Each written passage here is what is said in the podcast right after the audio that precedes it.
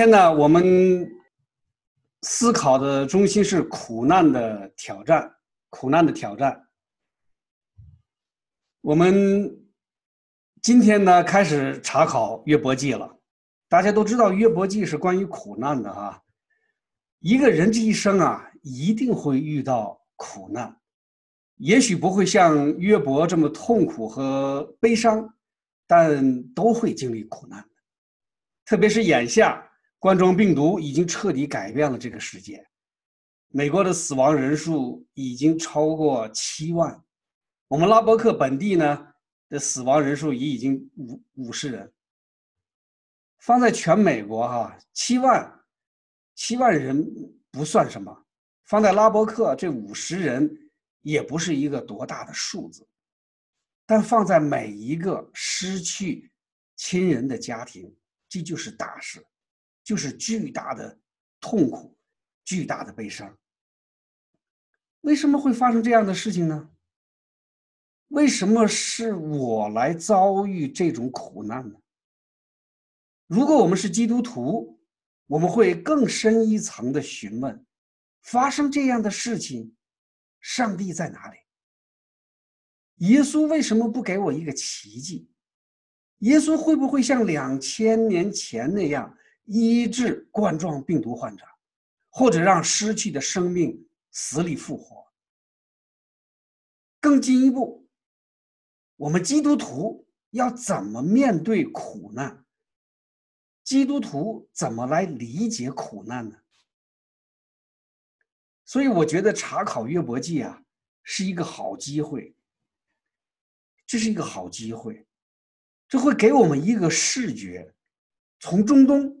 从古代，从一个古代的犹太人所遭遇的苦难，来理解今天我们的信仰，来理解今天我们与上帝之间的关系。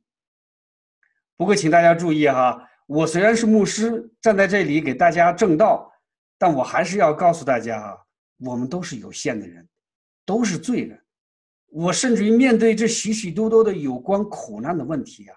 也拿不出满意的答案来。有时，我所能做的就是和大家一起来思考，从约伯的苦难来思考我们和上帝之间的关系，来思考苦难的本质，来思考上帝与魔鬼，来思考耶稣对我们的救赎。约伯经过思考，经过祷告，经过与上帝的交通。他的信心上升到了一个新的层面，结果他得到了上帝更大的祝福。我们也希望如此啊！我们也希望通过查考约伯记，通过我们的祷告、我们的思索，我们可以走一遍约伯的信仰之路。也许我们正在经历某些苦难，那借着这样的机会，我们也希望我们的信心可以上升到一个新的层面。与我们的主更亲近，更能抵挡魔鬼撒旦的进攻。现在呢，我们就来看看约伯记的前三章讲了什么，我们又可以从中领悟到什么。约伯是一个富人啊，生活在大概是在应该是四到五千年前的一个富人，他有许多财产呢。呃，今天有些好事的人核算了一下。折合今天的两千多万美金，这真是一个富人啊！但同时，他又是一个对上帝非常敬虔的人。他因为担心孩子不敬畏神，做出神不喜悦的事情，约伯会经常的为孩子们献祭。约伯是一个讨神喜悦的人。上帝把他称为完全正直、敬畏神、远离恶事的人，但撒旦不这样认为啊！撒旦认为那只是一个表面的现象，因为约伯有上帝的祝福，得到了实惠，他才会表现出那么的虔诚。撒旦想试一试。让约伯的生活完全改变，让他从高处跌到低谷，看看怎么样，看看会发生什么样的事情。上帝啊，真的同意了，但要求撒旦不要伤害到约翰呃约伯本人。这样呢，约伯的牲畜就全部死了，财产全部失去了，他的孩子们也都死亡了。这几乎是在同时发生的，让约伯一下子失去了所有，但他仍然在称颂上帝。撒旦对约伯的伤害更进一步，让约伯浑身生疮，生不如死。这个时候，约伯开始变化了。今天的经文就是在这种背景下发生的。面对魔鬼两次重重的打击，面对朋友怜悯的目光，面对妻子的羞辱，约伯开始咒诅自己。他希望他从来没有出生过，或者一出生就死掉了。从约伯的咒诅当中，我们可以看到他所遭受的苦难，特别是苦难带给他信仰上的挑战。约伯知道自己是一个敬虔的人。是一个爱上帝的人，但他不明白这样的苦难为什么会发生在他的身上，更不明白苦难为何而来。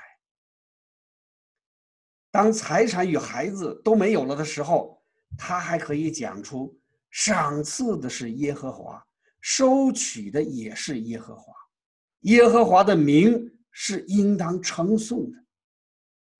但当自己因疾病痛不欲生，并失去所有尊严的时候，他的信心开始摇动了，他的嘴巴终于讲出了抱怨和咒诅的话语。那现在我们来思考两个和抱怨、咒诅有关的问题。第一个，面对苦难。我们需要保持什么样的心态？面对苦难，我们需要保持什么样的心态？约伯咒住自己呀，因为这样的苦难对他来说过于沉重。他清醒的认识到，这一场灾难不是上帝的错。约伯是个敬虔的人，他敬拜上帝，他顺服上帝，他爱上帝。所以，当他面对天大的苦难的时候，他的嘴里不可能说出亵渎上帝的话语。但是他又需要一个渠道来发泄他的困惑，甚至于他的不满。那怎么办呢？他只能咒诅自己。他希望他从来没有出生，从来没有来到过这个世界，或者即使出生了，也很快的死亡。我们可以想象他当时的那种痛苦与折磨。我们可以想象出来，他曾经有过令人羡慕的家庭和财富，但对约伯来说，这些东西都不重要了，都比不上他现在的痛苦啊！他宁可没有曾经有过令人羡慕的家庭和财富，也不愿意承受今天的苦难。所以我们看出来啊。这个苦难对约伯来说真的是太大了，真的是超出了他能承受的能力。所以，我们千万呢，不能用一个旁观者的心态来理解约伯，那样的话，我们走不进他的内心，我们也不能从他那里得到信仰的启示，我们更不能带着一种嘲笑或轻看的态度。来对待约伯，我们可以想一想，如果换成我们，我们可以比他做的更好吗？约伯得到了巨大的痛苦，他咒诅自己，因为他是敬虔的人，他不会亵渎上帝。但通过第一章和第二章，我们会发现，实际上面对灾难呢，约伯他完全靠的是信心。他并不知道到底发生了什么，为什么会出现这样的灾难。第一章和第二章告诉我们，告诉了我们什么呢？第一章和第二章告诉我们，上帝认为约伯是一个正直并敬畏上帝的人，但撒旦不同意啊。他认为约伯敬畏上帝，是因为上帝保护了他，祝福了他。如果上帝把这些祝福拿走，约伯一定会离弃上帝。上帝允许撒旦去带给约伯灾难，但不能伤害到他本人。然后呢，约伯的财产和子女都没有了，这是第一次对约伯的打击。但约伯认为，赏赐的是耶和华，收取的也是耶和华，耶和华是值得称赞的。在第二章呢，上帝仍然认为约伯是正直和敬畏神的人，但撒旦坚持约伯是因为他本人的生命还在，如果他的身体受到极大的损害，他一定会离弃上帝。上帝呢，又一次的允许撒旦去带给约伯灾难，带给他身体上的灾难。但不能伤害他的性命。这一次啊，约伯撒旦给约伯带去了生不如死的痛苦。到此为止，约伯并不知道上帝与撒旦之间的对话，不知道天上到底发生了什么。所以我们可以看出来啊，约伯只是靠着他对上帝的敬虔，来承受这样的打击。他认为上帝是公义的，他既可以从上帝那里得到祝福，也可以从上帝那里得到灾祸。上帝有他的权柄，上帝可以给他的民祝福，也可以给他的民灾难。约伯这样认识上帝，对不对啊？约伯这样认识上帝，对不对？我觉得有对的地方，也有不对的地方。哪些是对的地方呢？上帝确实有他的权柄，他可以把祝福带给他所喜爱的人。在这一点上，我们作为创造物，作为不完全的人，并没有权柄来评判上帝的所作所为是否公平。这是上帝的事情啊，上帝有他自己的标准的。有他自己的心意，上帝想祝福谁就祝福谁，想不祝福谁就不祝福谁。我觉得理解这一点很重要。我们并不一定像约伯那样遭受巨大的苦难，但我们一定会在我们的生命中遇到各种各样的痛苦与挑战。当我们遇到痛苦与挑战的时候，我们特别容易发出这样的疑问：上帝为什么对我们这样？为什么让我们失去亲人呢？为什么让我患上癌症啊？为什么让我们夫妻整日吵架不和睦啊？为什么让我丢掉工作啊？为什么让我遇到刻薄的老板和教授？上帝为什么这样不公平啊？我们确实应该思索一下。我们有没有约伯那样的敬虔？我们是不是会照着自己的血气，遇到一点挫折就开始质询上帝的公正？或者说的更清楚一点，我们有没有这样的资格，来质询带给我们祝福的上帝？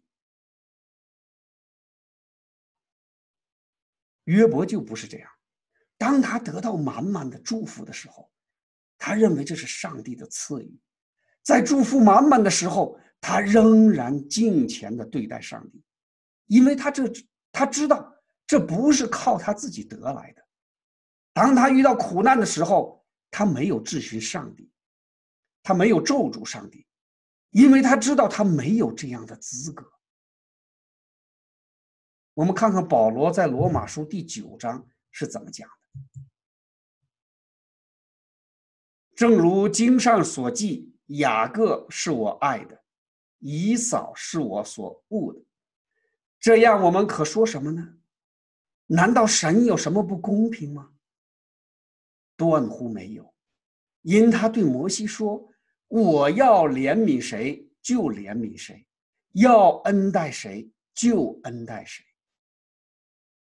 据此看来，这不在乎那定义的，也不在乎那奔跑的，只在乎发怜悯的神。因为经上有话向法老说：“我将你兴起来，特要在你身上彰显我的全能。”并要使我的名传遍天下。如此看来，神要怜悯谁就怜悯谁，要叫谁刚硬就叫谁刚硬。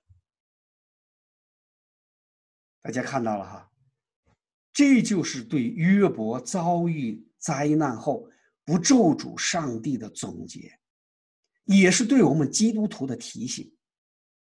上帝。有他的主权，上帝有他自己的公义，我们并没有资格来指责上帝不公平。这样的话很扎心呐，但扎心的话才会让我们放下那颗愚妄的心，在上帝面前谦卑下来。但同时，我们也要明了，上帝是公义的。上帝不会带给我们灾祸，在这一点上，约伯并没有一个清晰的认识。但我们不可强求啊，因为他真的不知道在天上到底发生了什么。从上帝与撒旦的对话，我们可以明明白白的看出，那想要试炼约伯信心的是撒旦，不是上帝。那带给约伯打击和灾难的，是撒旦，而不是上帝。上帝不是给我们降灾祸的上帝，但上帝允许灾祸发生在约伯的身上，允许灾祸发生在我们的身上。知道这一点就足够了。知道这一点就足够了。约伯遇到了灾灾难。但他并不知道天上发生了什么。那当我们遇到灾难、遇到试炼的时候，我们就知道天上到底发生了什么吗？当然也不知道啊。我们也不知道天上到底发生了什么。但我们是基督徒，我们要知道，上帝是公义的，上帝是慈爱的。我们也要知道，我们是罪人，我们是不完全。就像上帝对待约伯一样，这样的允许正是上帝的美意。他要通，他要让我们通过痛苦和灾难，认识到自己的罪，认识到自己的不完全，并在这痛苦与苦难当中磨练我们的意志和信仰。约翰一书第一章第九节是这么告诉我们的。我我没有打下来这段话啊，我给念给弟兄姐妹们听。我们若认自己的罪，神是信实的，是公义的，必要赦免我们的罪，洗净我们一切的不义。这是约翰一书一章第九节告诉我们。所以面对苦难呢？我们确实应该像约伯那样，看到上帝的主权，看到上帝的公义。不但如此，我们更应该超越约伯，看到苦难是上帝允许的，是撒旦加给我们的。我们不应该怀疑上帝，而是从我们自己身上找到问题，警惕我们有没有给魔鬼留地步。有没有给撒旦留下进攻的缺口？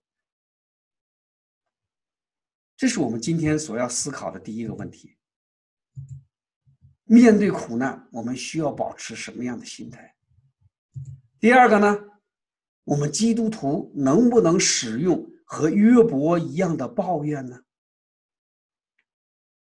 我们基督徒能不能使用和约伯一样的抱怨呢？如果我们读旧约啊，我们就会发现，那个时代的犹太人呢，对死的概念是很模糊的。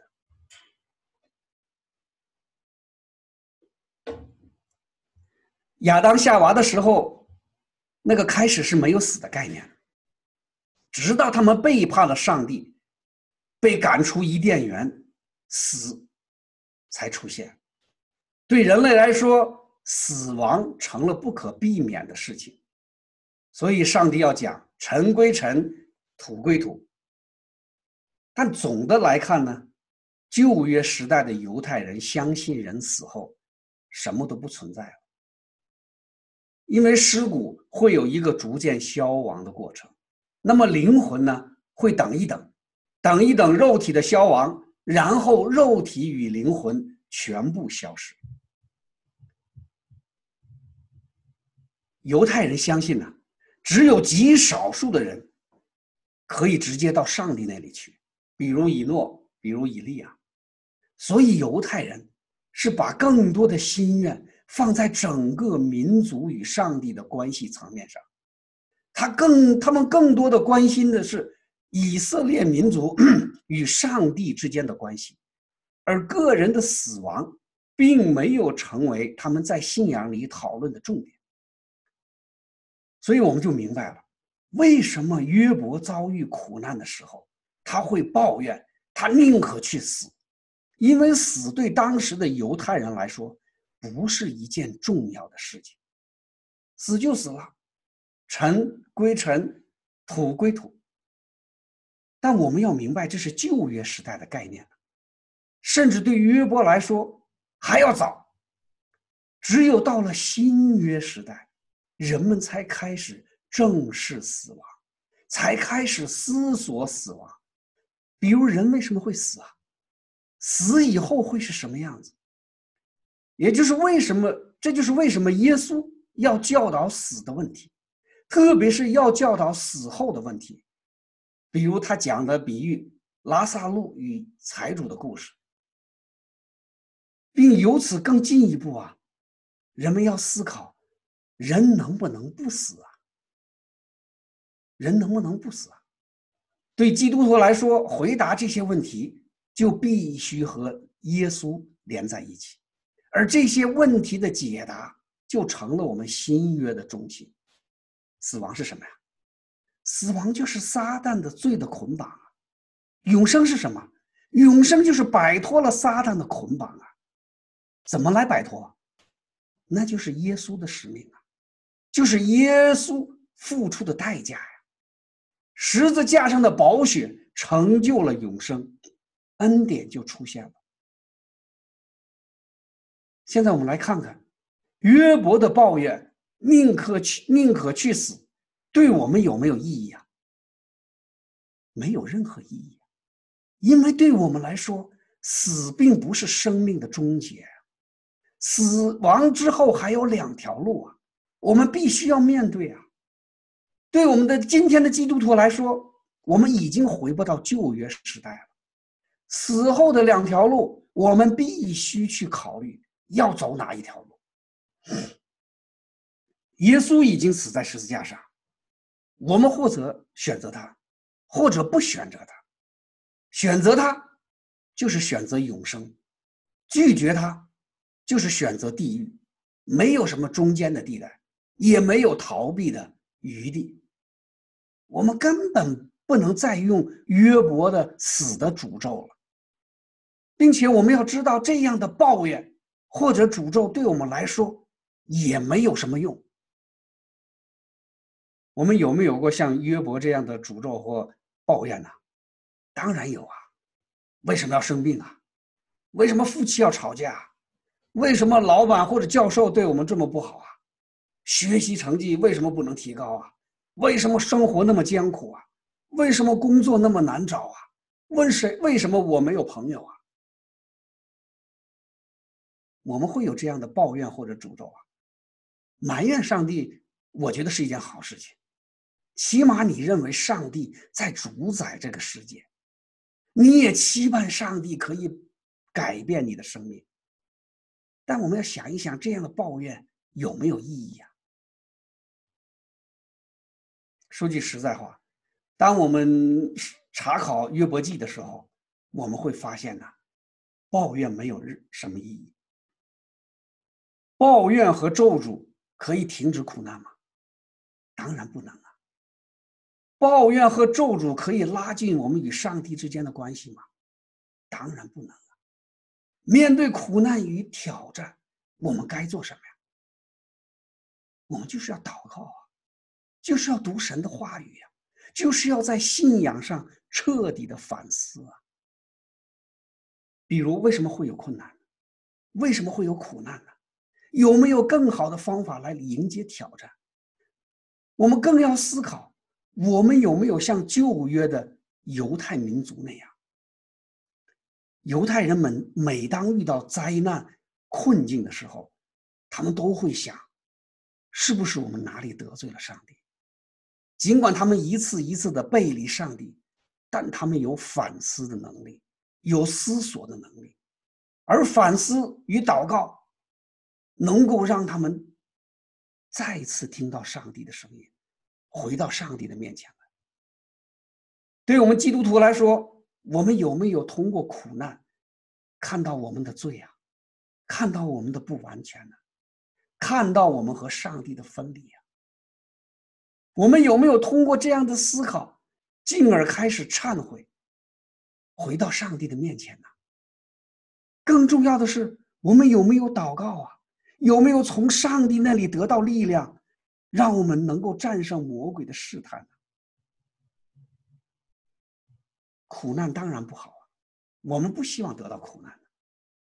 但当我们真的经历苦难与磨练的时候，我们要想一想，这何尝不是一个洁净我们信仰的机会？何尝不是一个与上帝再次亲近的机会？苦难和磨练不是罪人质疑上帝和控诉上帝的理由啊，而应该成为我们反思自己的罪，并紧紧抓住上帝的机会。在耶利米哀歌第三章里，三十九和四十四十节，我觉得讲的非常好。他怎么讲的？他说：“活人。”因自己的罪受罚，为何发怨言呢？我们当深深考察自己的行为，再归向耶和华。我觉得这句话讲的非常好。活人因自己的罪受罚，为何发怨言？我们当深深考察自己的行为，再归向耶和华。面对苦难呢？人需要的是看到人的罪是何等的邪恶与可憎，并在罪恶中啊，我们要忏悔，要痛悔，要归向上帝，祈求上帝的饶恕和拯救，而不是在苦难中发怨言。在这里啊，我要用加尔文的几句话来结束我们今天的查考。加尔文是主后十五世纪的一位神学家和宗教改革家，他写过一本书叫《基督教要义》，他在里面讲过一段话，我觉得非常符合我们今天讨论的话题。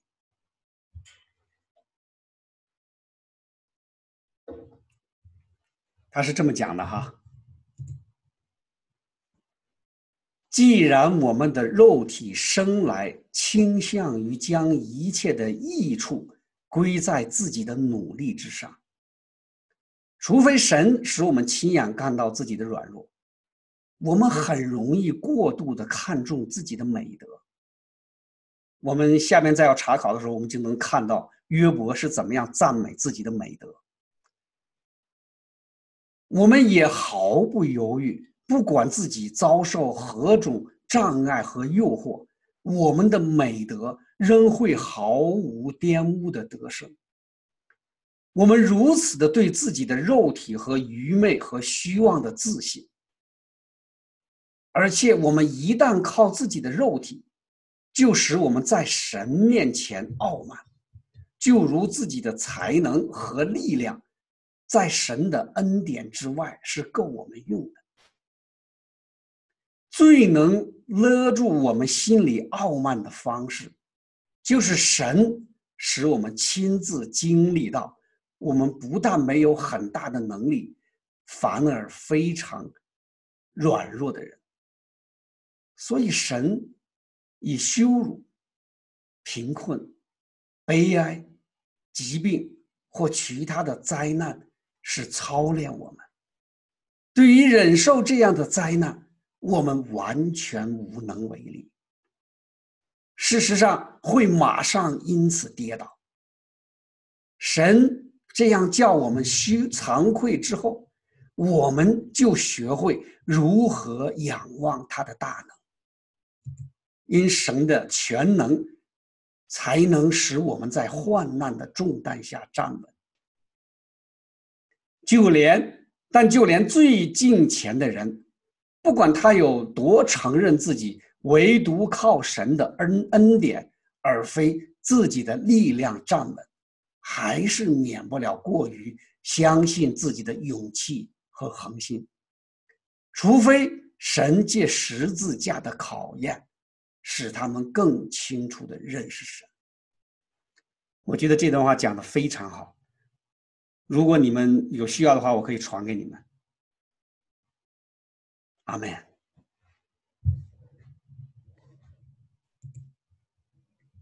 Amen. 谢谢